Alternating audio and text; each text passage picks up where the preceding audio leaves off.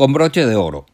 Juan Guaidó está culminando con broche de oro una de las giras políticas más exitosas que hayamos visto.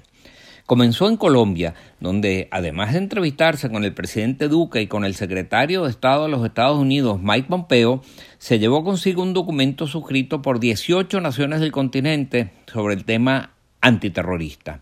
En Davos, Suiza, intervino como orador de orden en uno de los foros económicos más importantes del mundo, donde asistieron los principales líderes mundiales de la política, los negocios, el mundo académico, etc. Participaron 117 países y asistieron 53 jefes de Estado.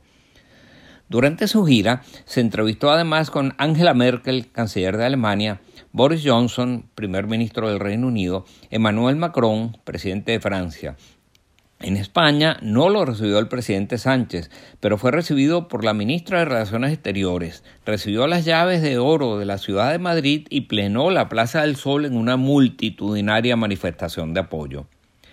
Contrastó su presencia en esa ciudad con el afer conocido por la prensa española como el Delcy Gate, que terminó generando una crisis política en España. Después viajó a Canadá, donde se entrevistó con el primer ministro Justin Trudeau y fue además honrado por el Parlamento de ese país. Pero su gira culminó con broche de oro en los Estados Unidos. Hasta el final se mantuvo la incógnita de si sería recibido por el presidente de esa nación.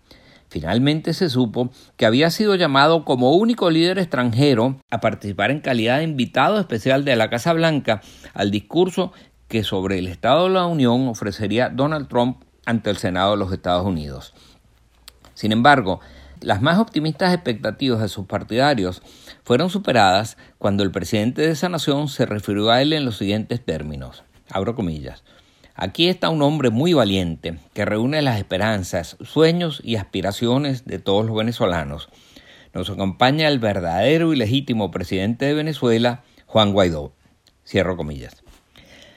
Las palabras del presidente Trump provocaron una prolongada ovación de todos los presentes.